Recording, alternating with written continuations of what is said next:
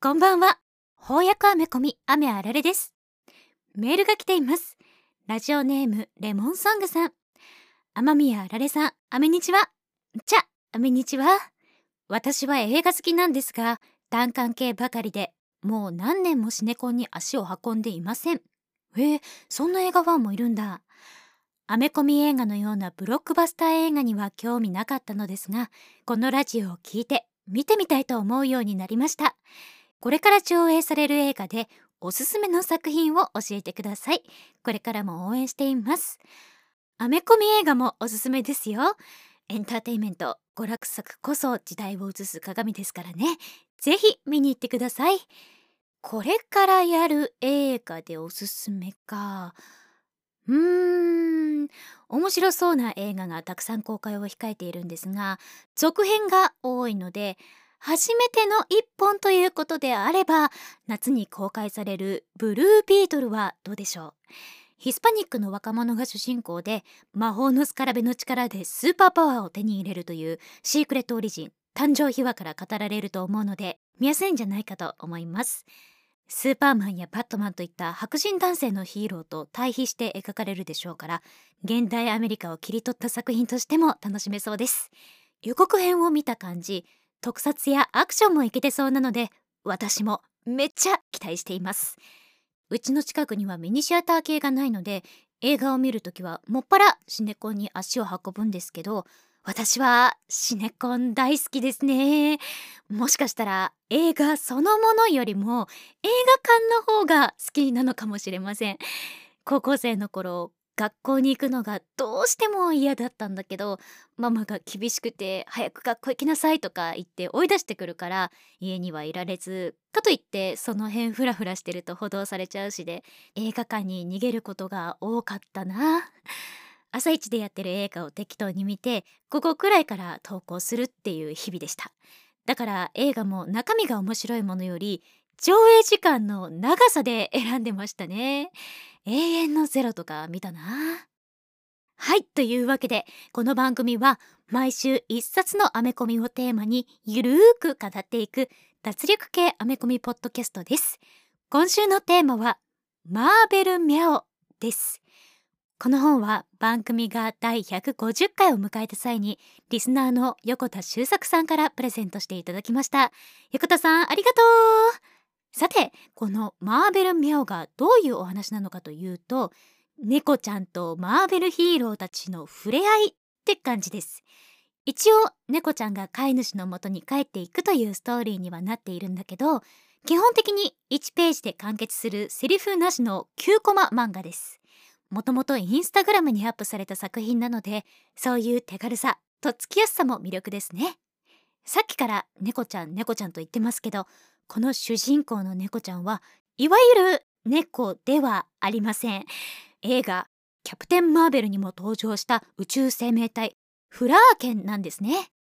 見た目猫ちゃんそっくりなんですが口からタコみたいな触手を出して何でも食べてしまう恐ろしい生き物です。このギャップがまた可愛いんですよ。この猫ちゃん型エイリアンコミックでは注意という名前なんですがスター・ウォーズの中ばっかと名前がかぶっているので映画ではグースという名前に変えられたそうです。このグースって名前も映画トップガン由来らしいんですけどね。映画のグース可愛かったですよね。このマーベル・ミャオはコミックですけど映画と同じグースという名前で紹介されていますね。まあ作中では名前を呼ばれることはないんですけどね。つまりこのコミックの舞台はアース616でもアース199999でもない地球だということなのかな？そういう意味では MCU の映画からマーベルに興味を持った人がコミックの世界に入っていくいい橋渡しになっていると思います。私のお気に入り回をいくつか紹介します。まずはゴーストライダーの回。ゴーストライダーはニコラス・ケイジ主演で2度も映画化されているので知っている人も多いんじゃないかな。燃えるバイクに乗っている骸骨頭のヒーローです。ゴーストライダーは罪なき者の血が流れた時に現れる復讐の精霊で必殺技はペナンスステア。これはゴーストライダーの目を見るとこれまでに犯した罪が自分に降りかかってくるという恐ろしい能力です。悪い奴ほど大ダメージを受けてしまうわけですね。今回はなんとそのペナンスステアを猫ちゃんに使うんですよ。ゴーストライダーがひどすぎひどいよ。でも大丈夫。安心してください。猫ちゃん大した罪を犯していないのでペナンスステアもあんまり効きません。洗濯物をぐちゃぐちゃにしたり壁をひっかいたりまあ一種の猫ちゃんあるあるですよね。アイアンマンの回でもキーボードの上に猫ちゃんがやってきて仕事が進まないっていう猫ちゃんあるあるを軸に話を作っていました。さっきはとっつきやすいって言ったんですけどそういう意味ではセリフのない中でマーベルあるあると猫ちゃんあるあるの両方を分かっていなきゃいけないのでハイコンテクストな作品とも言えますね。あとびっくりしたのはムーンナイトの回。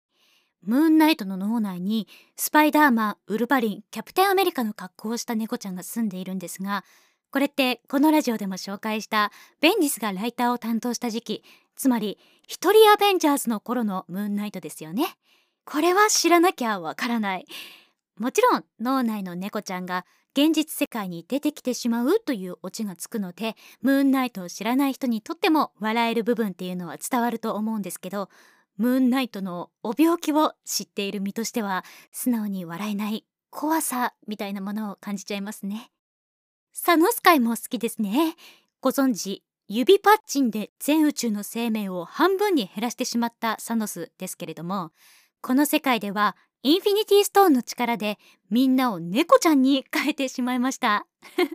まあこれはこれで平和な世界が実現するからいいのかな？娘のガモーラもインフィニティワープスってイベントで全宇宙の生命を2人ずつ合体させていましたね。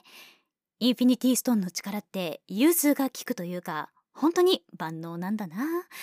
それにしても猫ちゃんの魅力って宇宙規模で通用しちゃうんですよね。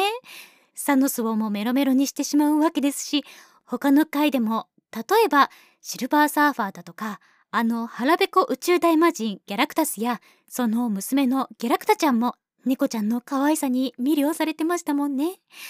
いやギャラクタちゃんの場合はよだれ垂らしてるから食欲かな？猫の肉はレストランに出ないってジョジョのコブでも言ってたけど美味しくなさそう。はいというわけでマーベルミャオでした。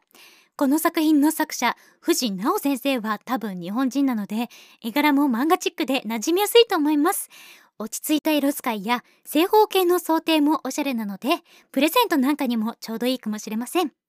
映画でおなじみのキャラが顔を出す一方で、細かいマーベルネタなんかもあって、あらゆる層のファンが楽しめる作品になっているのではないでしょうか。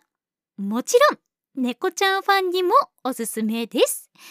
現代の SNS でも猫ちゃんは定番のバズりコンテンツですし古代エジプトで家畜化されてから猫ちゃんは5000年くらいの間ずっと人類の心を掴んでいますね。今回はマーベルユニバースでも猫ちゃんの魅力が通用することが証明されたと言えるのではないでしょうか。さてさて番組へのご意見ご感想があれば Twitter ハッシュタグ翻訳雨あられをつけてツイートしていただくか、メールをいつでもお待ちしております。メールアドレスは、アメコミアメあられ、アットマーク、gmail.com、アメコミアメあられ、アットマーク、gmail.com、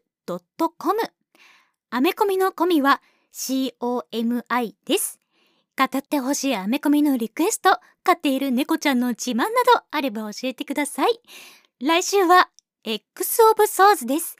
独立国家クラコアを建国し死を克服した X メンたちミュータントの戦いを描いたヒックマンの X メンの大型イベントです。別次元からやってきた危機に抵抗するために剣闘大会に参加し10本の剣とその使い手の剣士を探すというストーリーらしいんですがあらすじだけではさっぱりわからん6月に発売したばかりの新刊なので来週の配信に備えて読んで待っててください。それではまた来週。さようなら。バイバーイ。このマーベル・ミャオと同時期にジャンプ系列では「かわいすぎクライシス」っていう侵略宇宙人が地球に来て猫ちゃんにメロメロにされるっていう漫画が連載開始しましたし世はまさに大宇宙猫時代。なのかもしれません。猫とお和解せよ。